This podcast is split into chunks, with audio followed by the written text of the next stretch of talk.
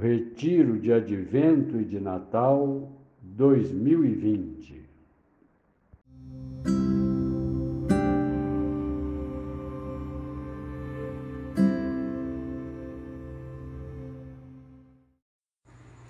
Terça-feira, 15 de dezembro, terceira semana do Advento. Evangelho segundo Mateus, capítulo 21, versículos do 28 ao 32. Naquele tempo, disse Jesus aos chefes dos sacerdotes e aos anciãos do povo: Que vos parece? Um homem tinha dois filhos. Dirigindo-se ao primeiro, ele disse: Filho, vai trabalhar hoje na vinha. O filho respondeu: Não quero mas depois mudou de opinião e foi. O pai dirigiu-se ao outro filho e disse a mesma coisa. Este respondeu: Sim, senhor, eu vou. Mas não foi.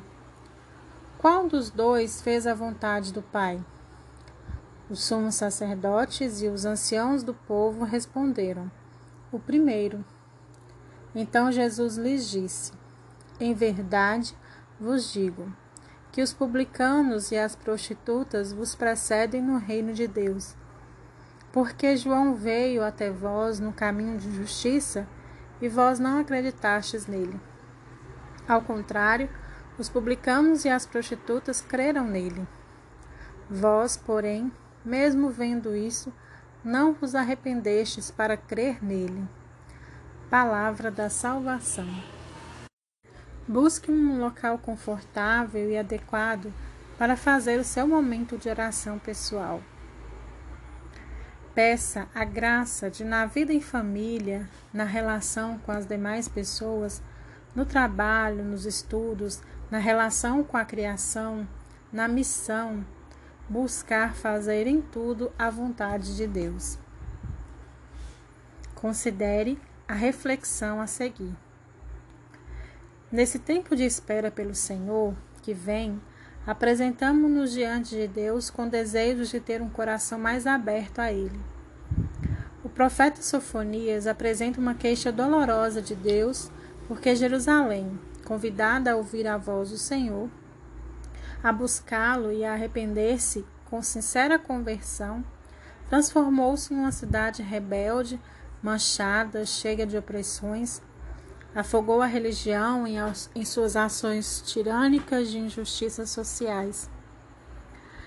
Diante desse fato, Deus se volta para o povo e lhes dará lábios puros, para que todos possam invocar o nome dele, servindo-lo sob seu jugo. Será uma restauração de acordo com o Senhor, restauração messiânica. Já não haverá mais ações más e injustas daquela cidade, porque o Senhor afastará os orgulhosos fanfarrões. Ele deixará em Israel um povo humilde e pobre. Esse povo estará sob o abrigo e refúgio do Senhor. Este resto de Israel não praticará a injustiça e a maldade, não dirá mentiras, não praticará crimes, esse povo estará ao abrigo do Senhor.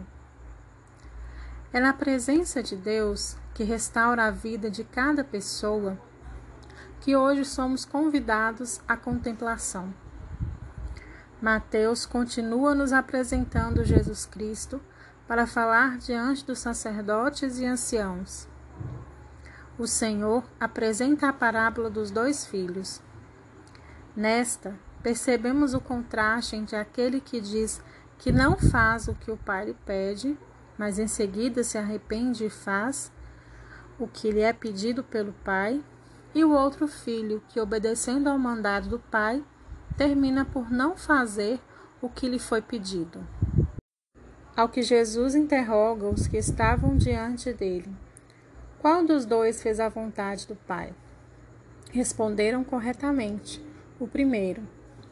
Jesus diz que os publicanos e as prostitutas precederão no reino de Deus aqueles que o ouviam, os chefes dos sacerdotes e fariseus. A estes veio João e não creram nele, enquanto as prostitutas e os publicanos creram em João. Mesmo ouvindo o que ouviram, aquelas autoridades não se abriram à mensagem e não acreditaram nele. Em sua oração, com os olhos da imaginação, procure ver Jesus, que está no templo com os chefes dos sacerdotes e anciãos. Olhe para esse lugar de oração, de ensino e das ações de Jesus. Para quem se abre a Deus, aí também é local para realizar sua vontade. Tente passar pelos lugares onde vive, sua família, trabalho, estudos, igreja, onde faz suas ações pastorais, sua comunidade, sua paróquia. Tente ouvir as palavras de Jesus contando a parábola dos dois filhos e interrogando aqueles que estavam diante dele sobre quem foi que fez a vontade de Deus. Eles responderam: o primeiro. Ouça essa mesma interrogação feita por Jesus a nós, ao dizer que as prostitutas e os publicanos precederão as pessoas que se dizem cumpridoras de mandamentos, normas, leis, rituais, mas não fazem a vontade de Deus em suas vidas. Reflita para tirar proveito. Com qual dos dois filhos me identifico? Ambos fazem parte da minha vida. Ora cumpro a vontade de Deus, ora não. Quais desejos vêm nesse momento? Quais sentimentos? Quais apelos diante dessa parábola contada por Jesus e diante de suas afirmações? No final, não esqueça de fazer a revisão e anotar o que foi mais importante. Boa oração.